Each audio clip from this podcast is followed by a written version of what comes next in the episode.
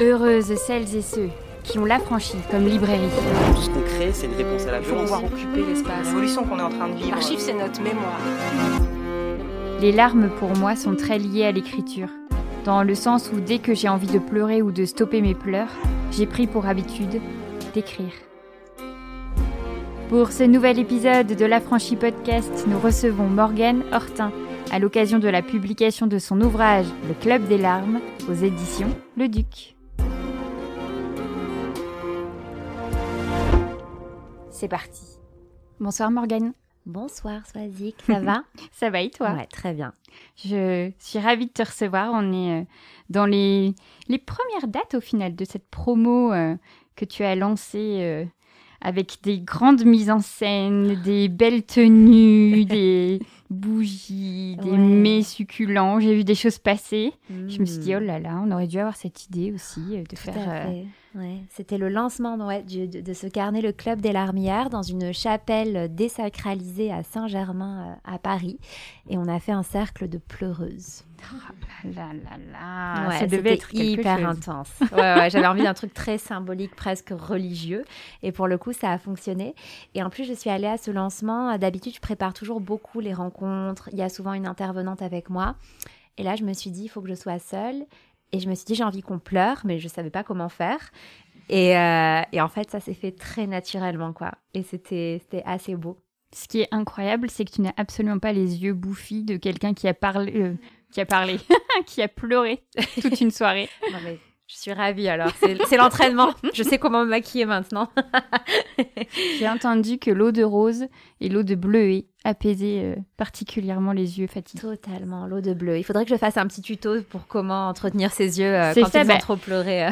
C'est-à-dire qu'on peut quand même se dire qu'on aurait pu avoir cette page. Comment on survit après avoir pleuré vrai, et pourrais- écrit autant de lettres qui font pleurer? Je pourrais faire un rajout à la réimpression Mais s'il y en a une. complètement. C'est une trop bonne idée en Mais réalité. je- parce que bon, euh, voilà, petit spoiler peut-être pour ceux, celles qui ne l'auraient pas encore ouvert, mais tu mets un petit cadeau à l'intérieur qui est ce pe- petit papier buvard. Tout à fait. Donc, vous bah vous oui. souvenez du buvard à l'époque Bah de ce que c'était le buvard quand on, on- on épongeait un peu les taches d'encre. Ben voilà, là c'est pour éponger les larmes qui couleraient sur le papier.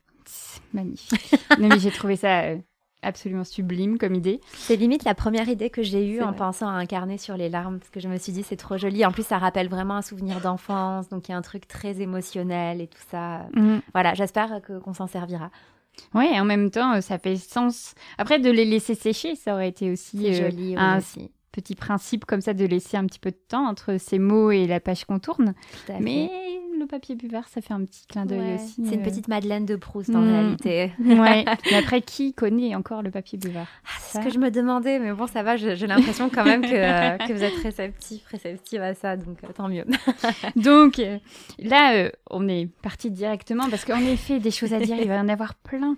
Mais je vais quand même prendre le temps de préciser que donc nous te recevons pour la parution de ton livre carnet Le Club des larmes aux éditions Le Duc. Tout à fait. Donc euh, tu avais euh, déjà euh, euh, publié un, carnet sous ce même format, pas de la même couleur, qui s'appelait à l'époque Toutes les lettres ne sont pas des lettres d'amour ou peut-être le sont-elles? C'était un carnet qui nous invitait en fait à écrire, là pour le, coup, des, vraies lettres à des personnes, à des moments en fait de nos vies passées pour s'en soulager, pour réparer, etc. Ici, avec le Club des larmes, il y a quelque chose qui est très beau et qui correspond si bien à ton univers et, j'ai l'impression à qui tu es, d'aller en fait euh, raviver ces sentiments, ces émotions. C'est quand même une prise de risque euh, assez forte que d'inviter euh, comme ça euh, un public, euh, des gens à, à pleurer, non? Ah, Je, crois que j'ai du mal avec euh, la légèreté, quoi. hein. Ça devient vraiment maladif. Hier, on, discutait euh, justement avec des, lectrices qui ont l'habitude de venir à mes événements et on se disait, Oh, alors quand c'est pas la famille, quand c'est pas les secrets, quand c'est pas la transmission, on est maintenant sur les larmes. Je ouais, ouais, je sais, c'est toujours très lourd. Mais bon, à croire que, j'aime ça.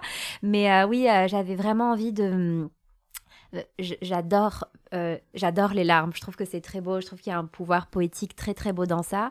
Et, euh, et j'ai quand même un rapport à l'écriture qui est euh, loin de la forme, qui est plus sur ce que ça nous fait. Et, et, j'aime bien l'idée de faire écrire les gens en les poussant à aller analyser un peu toute leur intériorité.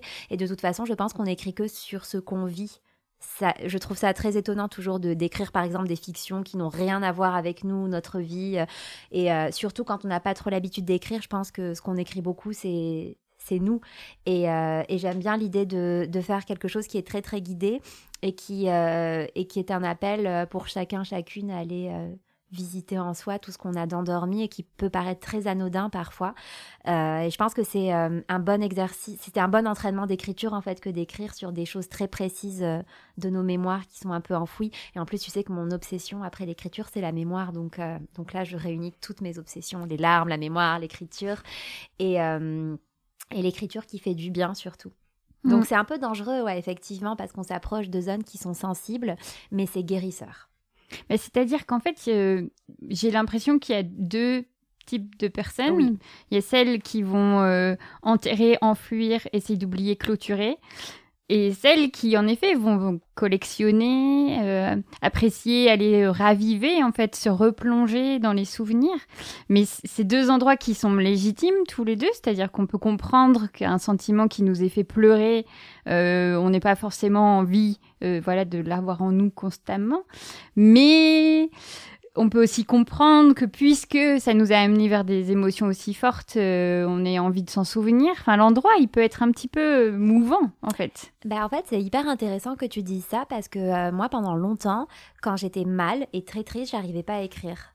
Euh, vraiment, c'était, j'avais l'impression quand vraiment j'allais pas bien, que si j'écrivais sur ce qu'il se passait en tout cas, ça allait rendre la chose encore plus monstrueuse ou la rendre encore plus réelle, où il y a un peu un truc de on n'a pas envie de la matérialiser parce qu'on se dit si jamais on commence à écrire dessus, là, ça va vraiment devenir déjà beaucoup plus gros que ce que c'est. Déjà, ça me semble insurmontable.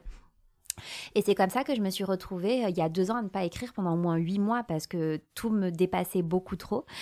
Et euh, en fait, petit à petit, quand ça a commencé à aller mieux et que j'ai commencé à écrire sur tout ce qui s'était passé, je me suis rendu compte déjà que j'aurais dû le faire plus tôt. Et, euh, et en fait, ça m'a fait un bien, mais de ouf, quoi. C'était tellement libérateur. Et, euh, et, du coup, ça m'a beaucoup questionné sur le fait que j'étais pas arrivée à le faire et que maintenant j'arrivais à le faire et que ça me faisait beaucoup de bien. Et j'en ai beaucoup parlé en thérapie et j'ai commencé à lire beaucoup de choses sur l'écriture thérapeutique. Donc, pour être une des personnes qui avant était plus dans un truc de mettre sous le tapis et de ne pas écrire sur les choses qui me faisaient trop de mal, je suis passée de l'autre côté qui est de dire écrivez. Dès que vous vous sentez pas bien, dès qu'il y a quelque chose qui vous fait du mal, écrivez. Parce qu'en fait, ça rend pas plus monstrueuses les choses. Au contraire, ça les fait exister ailleurs qu'en nous. Et du coup, ça nous allège énormément en réalité.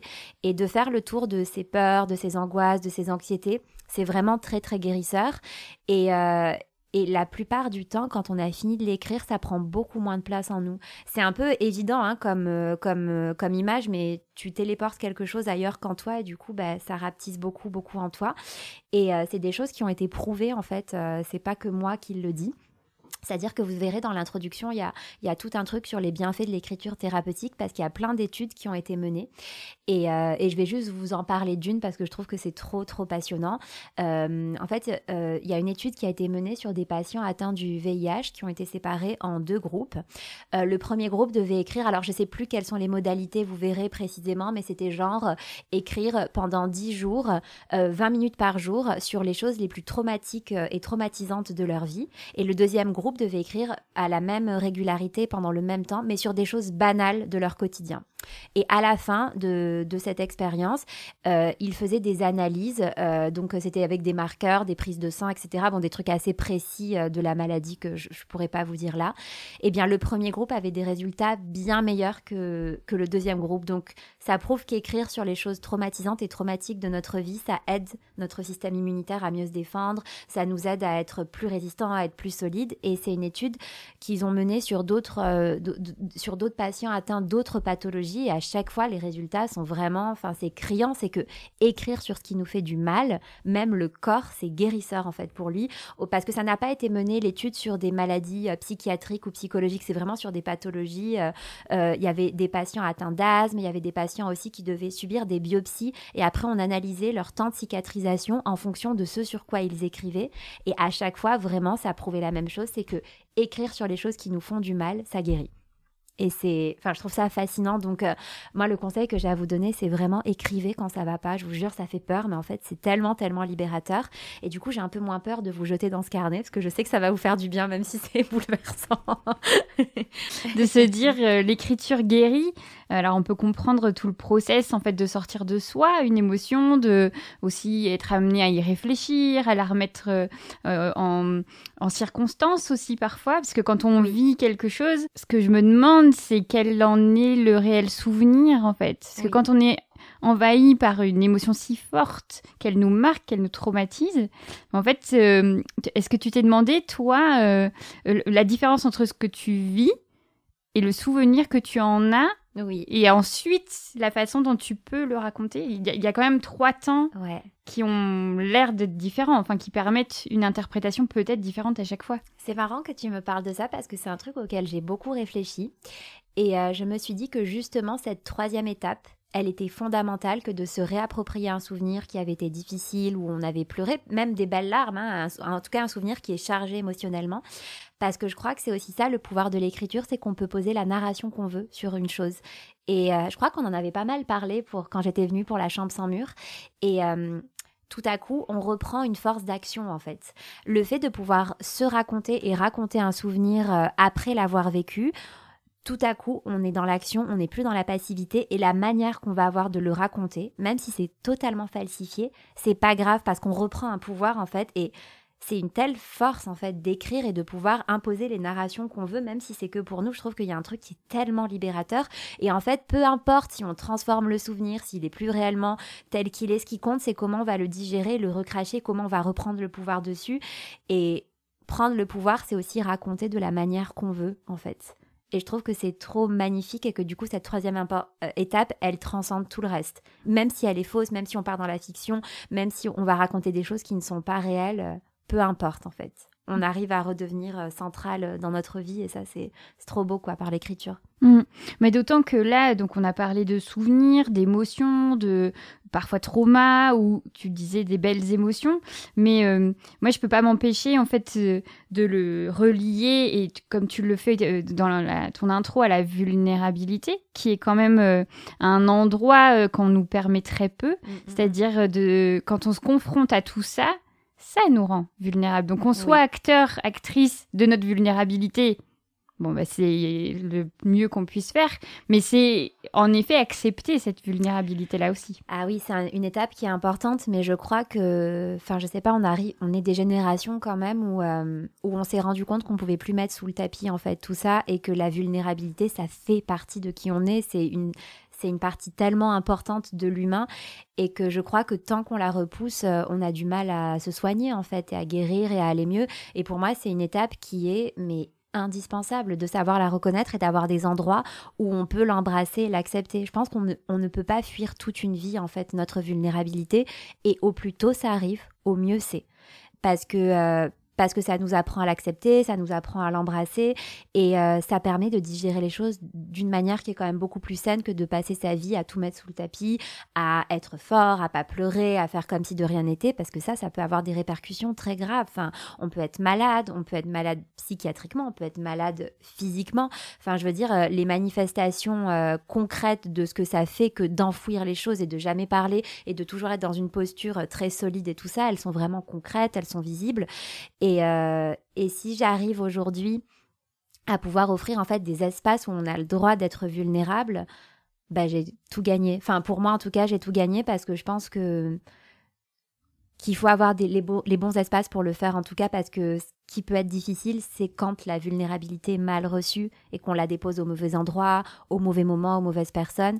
Mais je crois que quand on la dépose dans un carnet à l'écrit, il y a quelque chose de très rassurant et que c'est c'est ouais, c'est réconfortant au final. Donc tant mieux. Mm. Mais oui, effectivement, il y a une étape qui est euh, qu'on ne peut pas sauter, qui est de bah, de reconnaître qu'on est vulnérable à des endroits, mais mm. que c'est pour tout le monde pareil en fait. Donc il y a quelque chose qui est rassurant en même temps. C'est un fil rouge qui nous unit toutes et tous, même si on le montre pas tout le temps.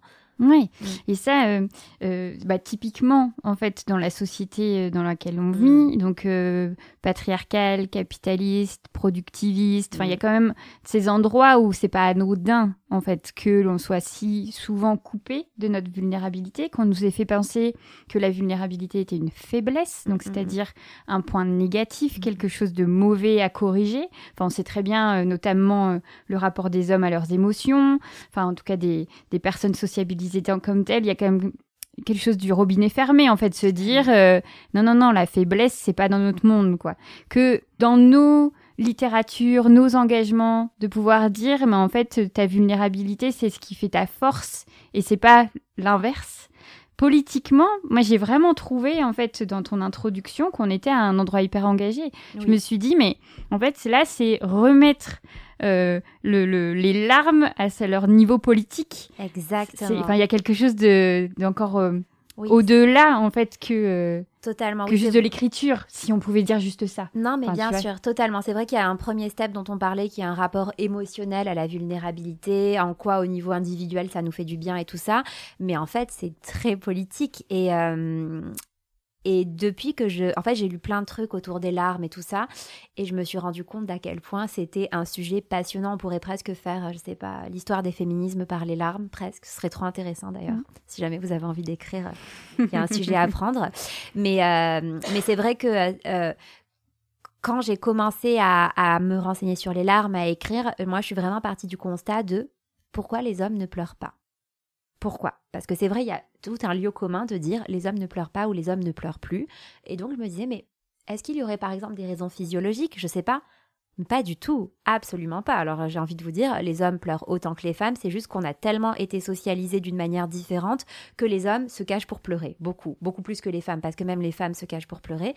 Et quand j'ai commencé à me pencher sur l'histoire des larmes, en fait, c'était, mais franchement, c'est passionnant, c'est-à-dire que euh, bien avant, au temps de l'Antiquité et tout ça, pleurer, c'était une affaire d'hommes, vraiment. C'est-à-dire que dans l'Iliade, euh, ce sont les héros qui pleurent. Et au plus tu es un héros, au plus tu pleures avec des démonstrations physiques très très expressives, c'est-à-dire que les héros quand ils pleuraient, ils se roulaient par terre de sanglots, ils tremblaient. Euh, vous imaginez ça aujourd'hui?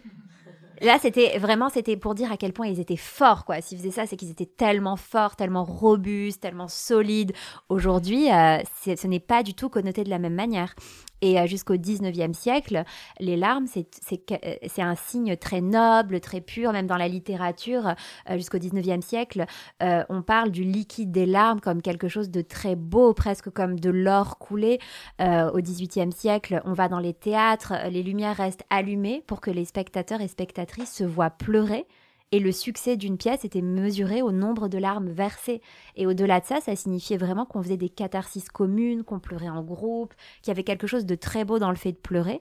Grâce aux lumières, hein, d'ailleurs, qui s'opposaient à la cour. Dans la, à la cour, il fallait rester très euh, euh, maître de soi, euh, avec des visages très figés. Et pour contrer vraiment les valeurs de la cour, on disait aux gens, mais allez-y pleurer, ça montre notre humanité, c'est hyper important. Donc, personne n'avait honte de pleurer, vraiment. Donc, qu'est-ce qui s'est passé? C'est quand même fou parce qu'aujourd'hui, euh, enfin, je veux dire, pleurer, c'est quand même hyper dénigré, quoi. Mais ce qui s'est passé, c'est la Révolution française déjà.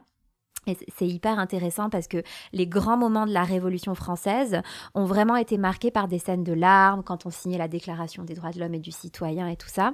Et on, dit, euh, Anne-Vincent Buffo, qui a écrit tout un livre sur les larmes, écrit cette phrase qui est très belle, c'est ⁇ On a fondé une nouvelle société en fondant en larmes ⁇ et c'est très très beau, sauf qu'en fait, euh, quand, on a analysé mieux la terreur, ensuite on se disait, oui, mais tous ces hommes-là qui pleuraient en lisant Voltaire, soi-disant très humanistes et tout, ils ont fait quand même couler beaucoup, beaucoup de sang. Donc est-ce qu'on ne devrait pas un peu se méfier des larmes?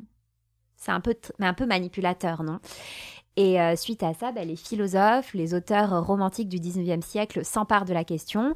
Et donc là, les philosophes commencent à, dérouler un, discours totalement haute qui est maintenant, ça suffit le pathos. Là, on arrête de chialer, vraiment. Ce qui compte, c'est la maîtrise de soi. C'est ça qui va être très valorisé. Et euh, toute la littérature romantique du 19e siècle, on voit qu'il y a une fracture, quoi. Déjà, les hommes et les femmes ne pleurent plus du tout en même temps dans les œuvres. On le voit chez Benjamin de Constant, chez, euh, Flaubert surtout. les hommes et les femmes ne se comprennent plus quand ils pleurent. Ils ne pleurent plus ensemble. Ils doivent se cacher les uns les autres pour ne pas se voir pleurer et tout ça. Et, euh, en fait, c'est vraiment Flaubert euh, qui a mais flingué les larmes, quoi, parce que il a comme les larmes qui étaient un liquide noble sont passées du côté des sécrétions purement féminines. Donc, elles étaient comparées au lait maternel ou aux règles.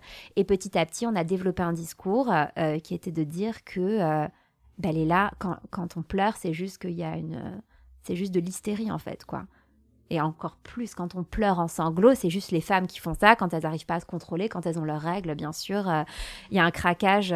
et en fait, petit à petit, eh bien, on, on a dit que pleurer, c'était une affaire de femmes et que euh, les hommes, ils ont le droit de pleurer à peu près jusqu'à l'adolescence et quand on devient un homme, c'est fini. On ne pleure plus. Et en fait, euh, au plus les les, les, les, larmes des hommes sont devenues rares, au plus on a mal connoté les larmes des femmes. Donc voilà, donc il faut pleurer, c'est politique, il faut le montrer. En fait, c'est vraiment un outil sexiste, les larmes, quoi. Et euh, il faut pleurer en public, il faut pleurer en groupe, c'est des choses qu'on fait plus, en fait. Mm. Alors que ça fait partie de notre histoire et que, et que c'est trop bien de pleurer ensemble il faut plus cacher pour pleurer. Enfin, il y a un truc qui est trop beau, qui est trop politique, je trouve, et, et surtout, il faut, faut dire aux hommes qu'ils ont le droit de pleurer aussi. ils le font d'ailleurs, hein, mais ils le montrent pas, juste. Mm. ou alors, ou alors, et c'est tout ce que Enfin, tu continues ta démonstration euh, dans cette intro en allant là-dedans, c'est qu'en fait, on va remarquer qu'elles vont, comme, elles vont aussi être potentiellement utilisés par les hommes politiques. C'est-à-dire qu'on a déjà vu en fait des hommes politiques euh, euh, à la télé euh, commencer à avoir leurs petites larmes feintes ou pas feintes, mais en tout cas, il y a quand même toujours une petite question de se dire est-ce que c'était dans le script et là, cet endroit en fait du faux, de l'utilisation de l'alarme, l'alarme facile, mm. le, pour créer de l'empathie, qui va être la deuxième clé euh, après vulnérabilité, c'est ça, c'est les termes vraiment importants.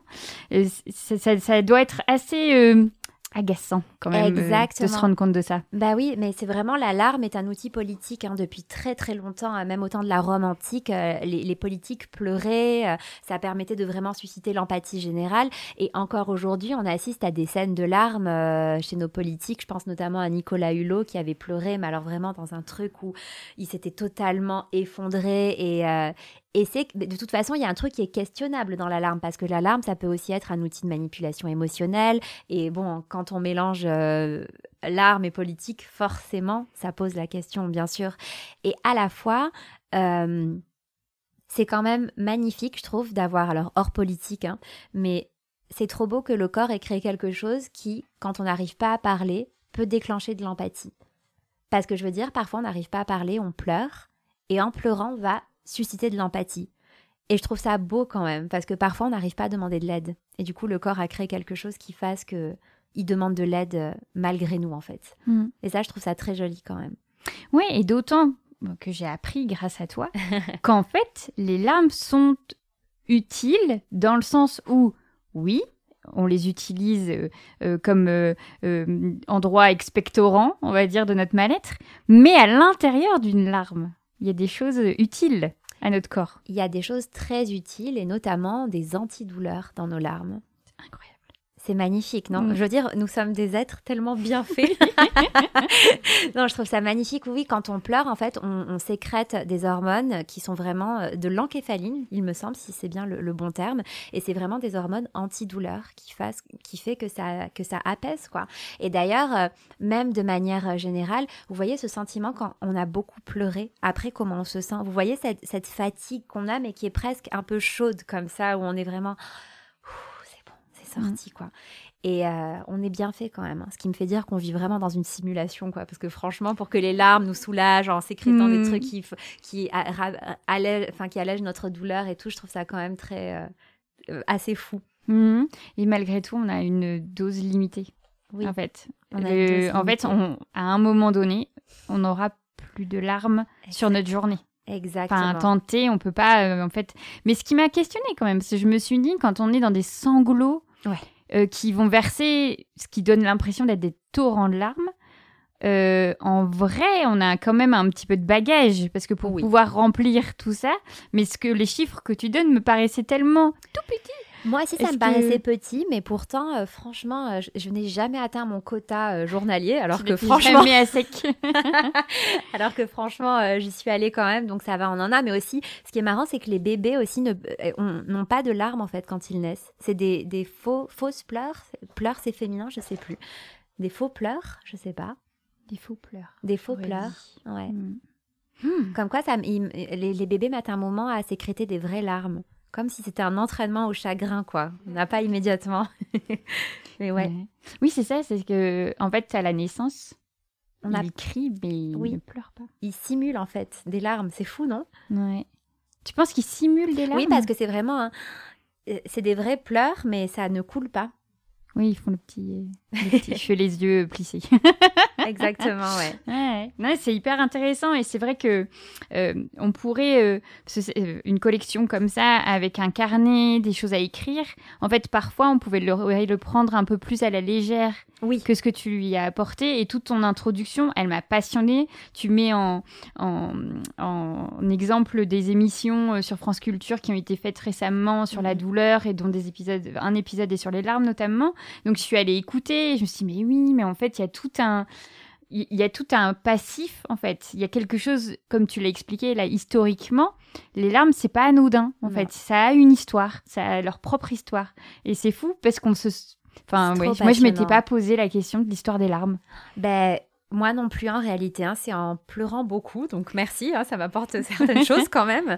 Mais en plus, moi, c'est vraiment ça qui me passionne dans l'histoire, c'est de prendre vraiment euh, un fait qui peut paraître très intime et de le retracer sur toute la période historique. Moi, c'est la manière que j'aime de d'interpréter ou d'analyser l'histoire, comme j'avais pu, euh, alors dans le cadre de mes études, mais j'avais euh, étudier genre toute l'évolution de l'orgasme dans l'histoire par exemple. Et ça j'adore prendre un, sujet très intime et en fait voir comment il traverse les siècles et c'est tellement instructif. Et en fait les larmes ça a été quand même assez peu étudié alors que mhm. c'est passionnant. Même en sociologie je pense que c'est passionnant. Du coup j'étais très frustrée de n'en faire qu'une seule introduction d'un carnet d'écriture. Tu vois en commençant à me pencher dessus je me suis dit il y a tellement de choses à dire en fait.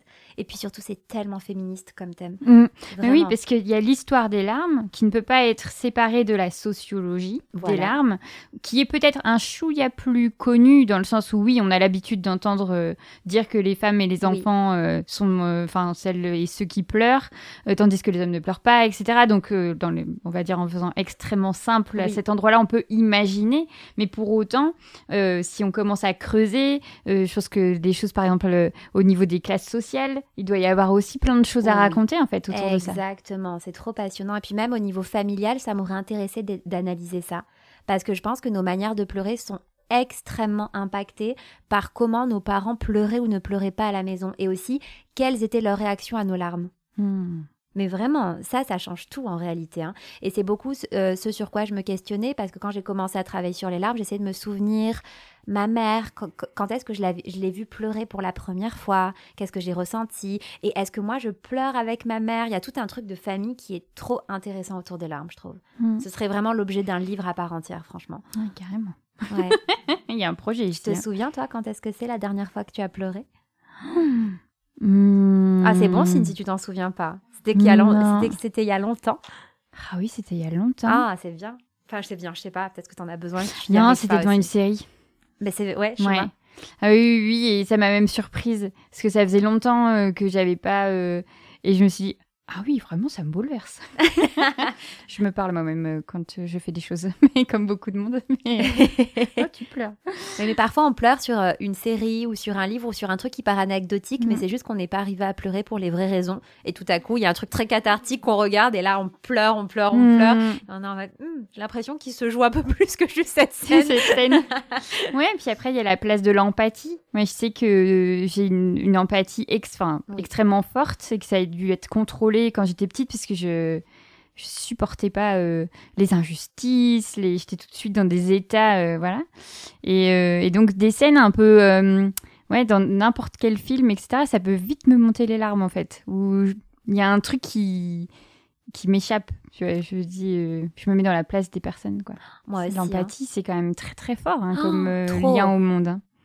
Oh, ouais, et c'est très beau que tu le dises comme ça parce que c'est vraiment un lien au monde. Mais c'est, enfin, moi, je sais que c'est presque trop chez moi. Mm. Parfois, j'aimerais m'en couper. Mais c'est ça. Parce que quand tu as trop d'empathie comme ça, tu peux tout comprendre. Enfin, je sais pas comment dire. C'est dur d'être en colère, en fait. Parce que comme tu arrives à tout expliquer, à tout comprendre et à te mettre à la place de tout le monde, tu jamais à ta place à toi, quoi. Mmh. Ouais, tu te protèges pas de ce qui t'arrive, quoi. Exactement. À chaque fois, tu sorte de. Oh, qu'est-ce que c'est fatigant. c'est fini, on coupe le wifi ici. le wifi de l'empathie. Mais d'ailleurs, je me suis questionnée parce que là, de ce fait, après cette magnifique intro mm. euh, euh, que vous allez dévorer, c'est sûr, euh, donc tu nous proposes les 58 souvenirs pour renouer avec ses larmes.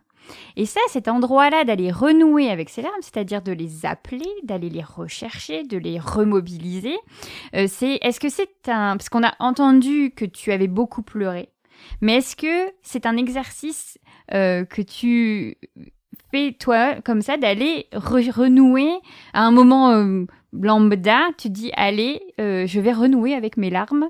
Et parce que d'aller rechercher les souvenirs qui font mal, alors on peut le comprendre puisque là tu mets des, des exercices, enfin en tout cas des, tu, tu nommes euh, à chaque fois chaque page il y a une sorte d'un appel particulier de souvenirs. Donc là on peut imaginer que ça va être le but de ça, mais est-ce que toi dans ta pratique tu le fais? Non. Moi, je pleure trop euh, naturellement. T'as pas besoin de ah non. renouer. Ah non, j'ai jamais besoin. Putain, si je renoue, je, je... tu te noies beaucoup trop. Non, je j'ai pas besoin de le faire parce que je euh, je pleure déjà beaucoup en fait réellement. Et en général, quand j'écris, c'est pour me calmer plutôt que pour repleurer. Mais euh, c'est une formulation un peu provocante hein, que de dire pour renouer avec ses larmes. Ce que je veux vraiment dire, c'est 58 défis d'écriture pour se soigner. C'est hmm. plutôt ça. Mais comme il y avait un rapport aux larmes que j'aimais bien, je l'ai justifié par ça, mais c'est plus pour la formulation que pour vraiment aller renouer avec ses larmes, si tu vois ce que je veux dire. Oui, oui. Et en même temps, renouer, c'est un verbe qui peut aussi euh, euh, parler d'un, du lien, de se rattacher. De, mm. on peut, on peut sentir peut-être euh, cette idée euh, thérapeutique, réparatrice, guérisseuse comme ça. Parce euh. que pour moi, pleurer, écrire, c'est la même chose. Enfin, je sais pas comment te dire, il y a quelque chose où tu, où tu extériorises quelque chose. Donc, renouer avec ses larmes en pleurant, c'est magnifique. Tu as les deux manières d'extérioriser qui se rencontrent et là, ça ne peut qu'aller mieux quoi après. Mhm. Comment tu as trouvé ces 58 idées? Enfin, il y a 58. C'est plus que les lettres. Oui. Euh, où il y en avait une quarantaine, je crois. Exactement, ouais. Je sais plus combien, Il y en a quasiment 20 de plus. Oui. Or, j'ai juste. Euh, en fait, je suis allée dans ma mémoire et j'ai, j'ai puisé des souvenirs qui avaient compté pour moi. Des souvenirs, bah, par exemple, quand j'ai vu ma mère pleurer pour la première fois. Euh, je suis allée vraiment chercher des souvenirs très précis, soit de moments, soit d'émotions. Ou alors, une fois où où, j'ai vécu une injustice très forte, ou une fois où j'ai pardonné, par exemple. Et d'abord, j'ai quand même, j'ai comme ça commencé à lister des souvenirs qui pour moi avaient été très très forts, ou alors par exemple le souvenir d'un moment où vous savez que plus rien ne sera pareil. Vous voyez ce moment où on le sait. Il y a un truc qui là, c'est la bascule et on le sait. Après ça, tout va être différent. Et de revenir sur ces moments très précis, au fur et à mesure, bah, ça en fait en trouver d'autres, en trouver d'autres, en trouver d'autres. Donc j'allais soit essayer de chercher des souvenirs très précis, soit des émotions très précises. Et en fait, on arrive à 58, mais j'aurais pu arriver à 100. Parce qu'en fait, au fur et à mesure, je vais dans un tel niveau de détail de souvenirs que il y en a tellement et tout peut être matière en fait à, à, à, recréer ses larmes en fait. Enfin, tout, dès qu'on va dans vraiment le détail d'une vie entière, aller puiser le tout petit souvenir qui se loge, tout peut être émotionnel en fait. Hmm. Donc ça a été facile en réalité d'aller chercher tous ces souvenirs et, toutes ces émotions. Euh. je crois que ça fait tellement partie de mon paysage euh, émotionnel euh, quotidien que c'était évident en fait. Et toi, tu les as écrites ces pages? Pas toutes. Pas toutes. Non, pas toutes, mais beaucoup quand même. Je me suis expérimentée, mais pas toutes, il m'en hmm. manque. Et ce que je me demande aussi, euh, parce que dans tout ton travail, tu l'as dit déjà un petit peu en amont, mais entre les lettres, le secret, Amour solitaire, euh, le, ton recueil de poésie, La chambre sans mur, on sent bien en fait qu'il y a quelque chose de qui on a pu être, de nos souvenirs, de notre passé, enfin la, force, mais tu le disais avec la mémoire. Mm, mm, mm. Euh, est-ce que, parce qu'on oui, évidemment, on est ce qu'on a vécu, mm, mm. mais est-ce que vraiment on est ce qu'on a vécu? Est-ce que il y a, parce que j'ai l'impression qu'en en inscrivant nos souvenirs et notre passé, il y a quelque chose aussi de, de, de, de bloquer peut-être le temps? À un endroit donné? Est-ce que c'est amené à être relu? Est-ce que c'est notre vérité vraie? Enfin, tu vois, je, je, des fois, je me dis, notre passé, euh, il peut avoir un lot quand même euh, assez euh, dur mm, mm, mm. ou qui nous correspond plus parce qu'on a changé, parce qu'on n'est plus à, aux mêmes endroits politiques, par exemple. Bien sûr. Tu vois, on peut avoir du rejet aussi, etc. Donc, à quel point pour toi le passé nous constitue? Mais c'est marrant parce que j'ai changé par rapport à ça. Hmm.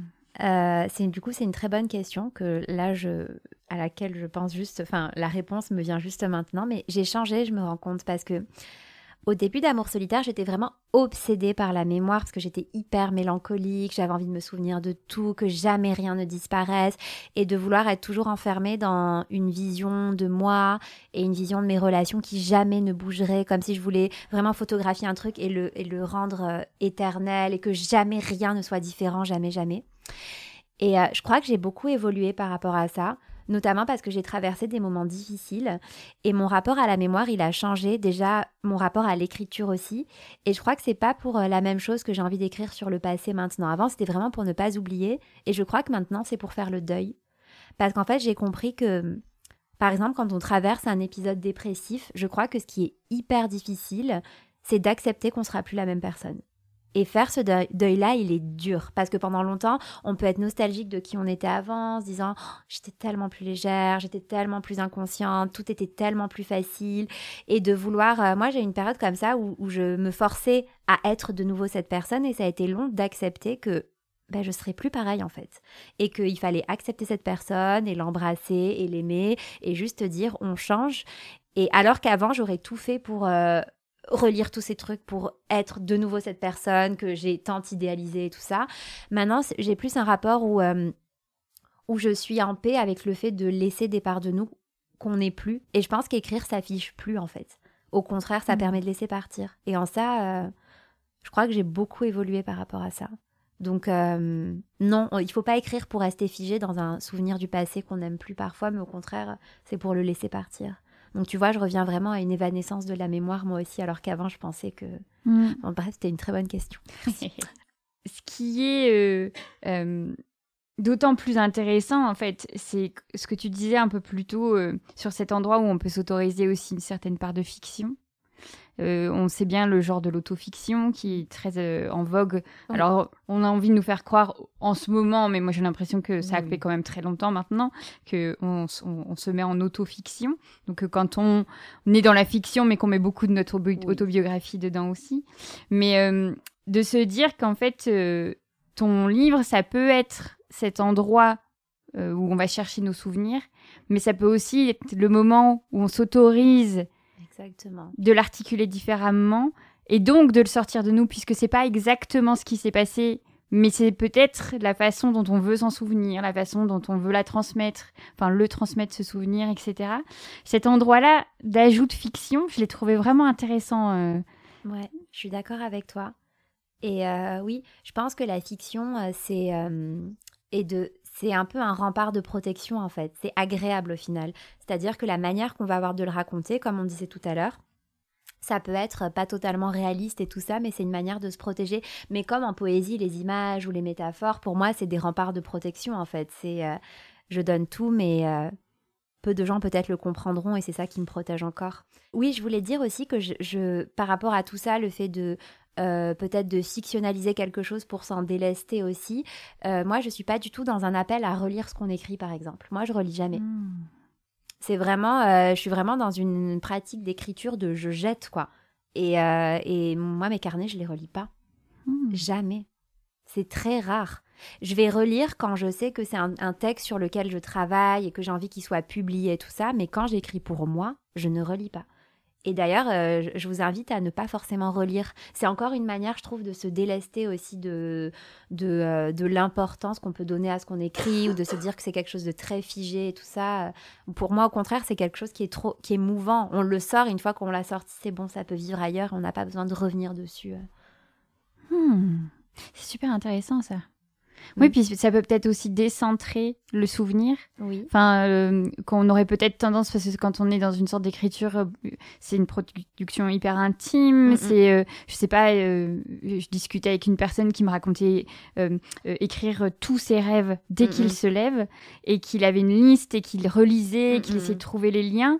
Et, je me dis, ça, ça voudrait dire quoi que de les écrire et de les de les faire disparaître? Est-ce qu'ils reviendraient? Est-ce que, enfin, tu vois, je me dis quand des fois on, a des notes dans le téléphone et qu'on peut les relire, ou il y a quelque chose aussi de l'auto. Oui. Alors j'allais dire satisfaction, mais pas forcément, mais en tout cas de de, l'auto-lecture, quoi, de se dire, ah, j'ai écrit ça, hop, j'étais mal, hop, j'étais trop contente, ou j'en sais rien, que de s'en débarrasser vraiment, c'est peut-être une sorte de, il y a plus cet endroit-là de, sortir de soi, en Exactement, c'est pour ça. D'ailleurs, peut-être que je devrais l'écrire, euh, voilà, encore une autre idée pour la réimpression.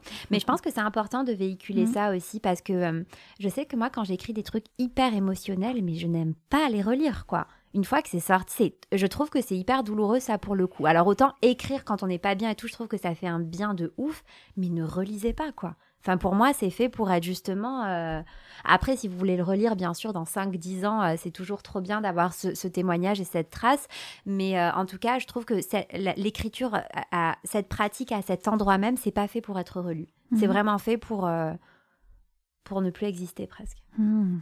Oui, c'est ça, tu pourrais. Dis donc, il y a plein de choses en effet qu'on peut ajouter, faire une sorte de petit rituel à la fin. C'est euh, clair, oh là là. Toutes les façons euh, dont vous pouvez vous débarrasser de vos textes. Exactement, vous arrachez tout, vous brûlez. Euh.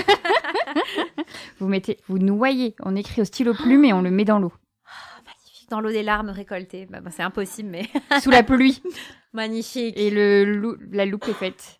Magnifique. Incroyable, incroyable, Exactement. Pour terminer, parce que en fait j'aurais voilà, c'est marrant. Je... Hmm. On prend au hasard et hum, là, typiquement, euh, donc le souvenir appelé, c'est souvenir d'un baiser mémorable. Mot à ajouter, sirop. et on a trois minutes. C'est magnifique, non? Qu'est-ce que c'est que cette affaire? Écoute, euh, le, le sirop. Mais c'est tellement drôle ces ajouts de mots. Ça, tu l'avais pas fait tout le temps euh, sur la le pas premier tout le temps. Hein. Et là, je me suis dit que c'était chouette. Euh, j'avoue, j'étais un peu joueuse là avec le mmh. sirop. Hein. Et la plupart du temps, je, je mets donc là, il y a toujours des mots imposés euh, dans les dans les défis. Bien sûr, c'est libre à vous. Hein, c'est si ça vous aide. Moi, je sais qu'au plus j'ai de contraintes, au plus j'écris facilement. Mais ça dépend de chacun et chacune. Et la plupart du temps, c'est des mots qui sont très reliés à la nature pour vous forcer à créer des images. Parce que si vous créez pas d'images, vous n'arriverez pas les mettre dans le texte. Donc, euh, je reste quand même une poétesse un peu malicieuse qui a envie de vous faire écrire des textes poétiques malgré tout. donc, euh, donc voilà. Euh, mais là, le sirop et le baiser mémorable, c'est facile, je trouve quand même. Enfin, je sais pas vous, mais moi, tout de suite, ça me vient. enfin, en tout cas, c'est de l'ordre du goût et, de ce qui se goûte et de ce qui se mange, quoi. merci beaucoup, Morgane. Avec plaisir. Merci, c'était passionnant. Alors, heureuse? Vous venez d'écouter un nouvel épisode de l'Affranchi Podcast en compagnie de Morgane Hortin à l'occasion de la publication de son ouvrage Le Club des larmes aux éditions Le Duc. L'Affranchi Podcast, c'est Soazic Courbet à la conversation, Pierre-Antoine Naline à l'habillage sonore et Léa Le Faucon pour l'univers graphique.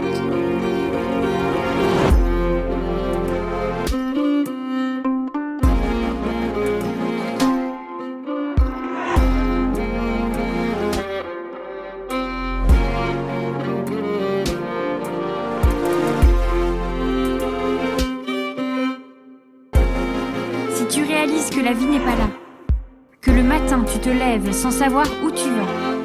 Résiste. Prouve que tu existes. Avec la franchise podcast.